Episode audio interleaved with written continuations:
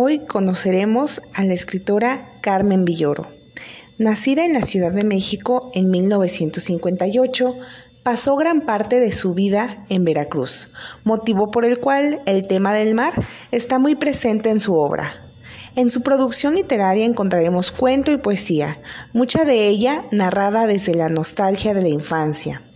Estudió psicología en la Universidad Iberoamericana. Sin embargo, al tener padres que se desenvolvían en el ámbito cultural, siempre estuvo rodeada de un ambiente artístico y literario, lo que la llevó a decantarse por la creación literaria paralela a su carrera en psicología. Actualmente es colaboradora del suplemento cultural La Voz de Michoacán y de los periódicos Público de Jalisco y Siglo XXI. Es Premio Jalisco 2016 en el área de literatura y Premio Hugo Gutiérrez Vega en el 2018.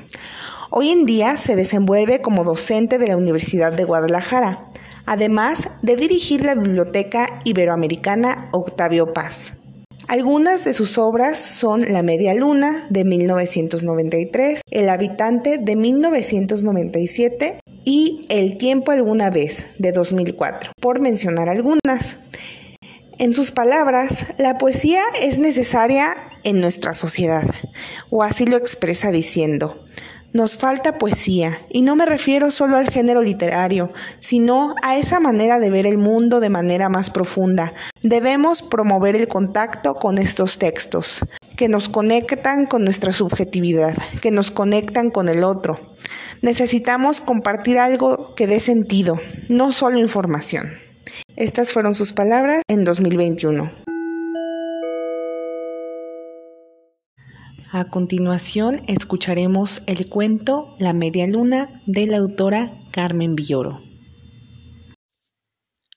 Macunde era un leoncillo inteligente, pero había cosas que no entendía, cosas como la noche, el tiempo, las tormentas, una noche, cuando la luna estaba muy blanca, pero solo se veía la mitad, Macunde preguntó a Cambebe, ¿Habrá leones en la luna? Dice mi primo que está poblada, pero no sé si por leones, conejos o seres extraños. Contestó, cuando hay media luna, ¿dónde irán los habitantes de la otra mitad? Los cachorros se pusieron a pensar. Tal vez se pierden por las nubes. A lo mejor se vuelven invisibles. ¿Dónde estará la otra mitad de la luna?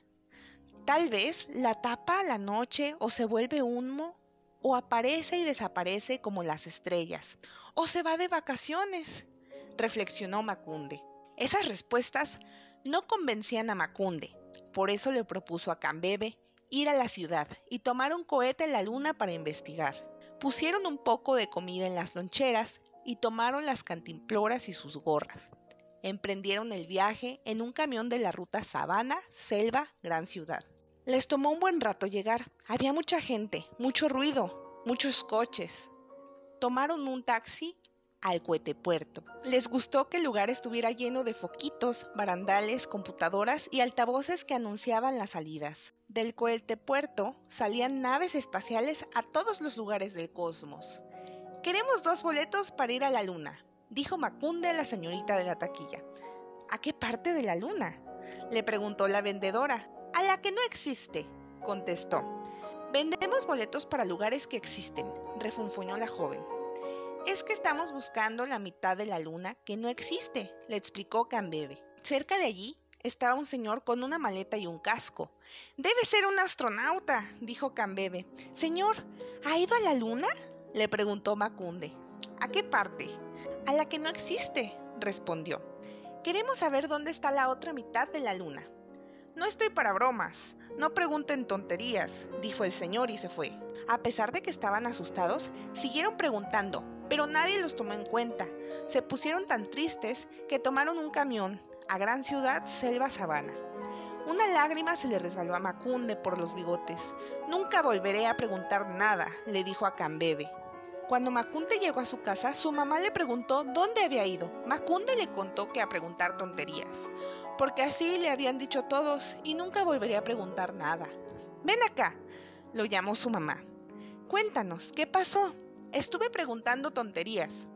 Ninguna pregunta es una tontería, dijo el papá, y abrazándolo le pidió que le explicara lo que había pasado. Una vez que Macunde contó su historia, su papá le prometió, te voy a enseñar dónde está el otro lado de la luna. A la mañana siguiente salieron de su casa y caminaron hasta un río que estaba en el corazón de la selva. En la orilla había una barca a la que subieron y la corriente los fue llevando. Atravesaron toda la selva y se fue haciendo de noche. Había lugares en que no se veía ni un pedacito de cielo porque las copas de los árboles lo ocultaban. Macunde tenía miedo, pero se refugiaba en los brazos de su papá. Poco a poco, el río se comenzó a hacer más grande, cada vez más y más grande. Los árboles se fueron abriendo hasta dejar ver el cielo. Una enorme media luna los iluminó. Parecía una rebanada de melón. Hemos llegado, dijo el papá con voz pausada. ¿Dónde está la otra mitad? preguntó Macunde. En el agua había algo que brillaba, algo grande y hermoso, algo que temblaba un poquito con el movimiento del agua, algo que parecía una rebanada de melón. Era el reflejo de la luna. ¡Allí está! gritó Macunde. ¡Allí está la otra mitad de la luna! ¡Está en el agua! Macunde estaba contento y abrazó a su papá. El regreso fue largo, pero Macunde ya no se dio cuenta porque se quedó dormido. La magia del mundo se disolvía en su sueño.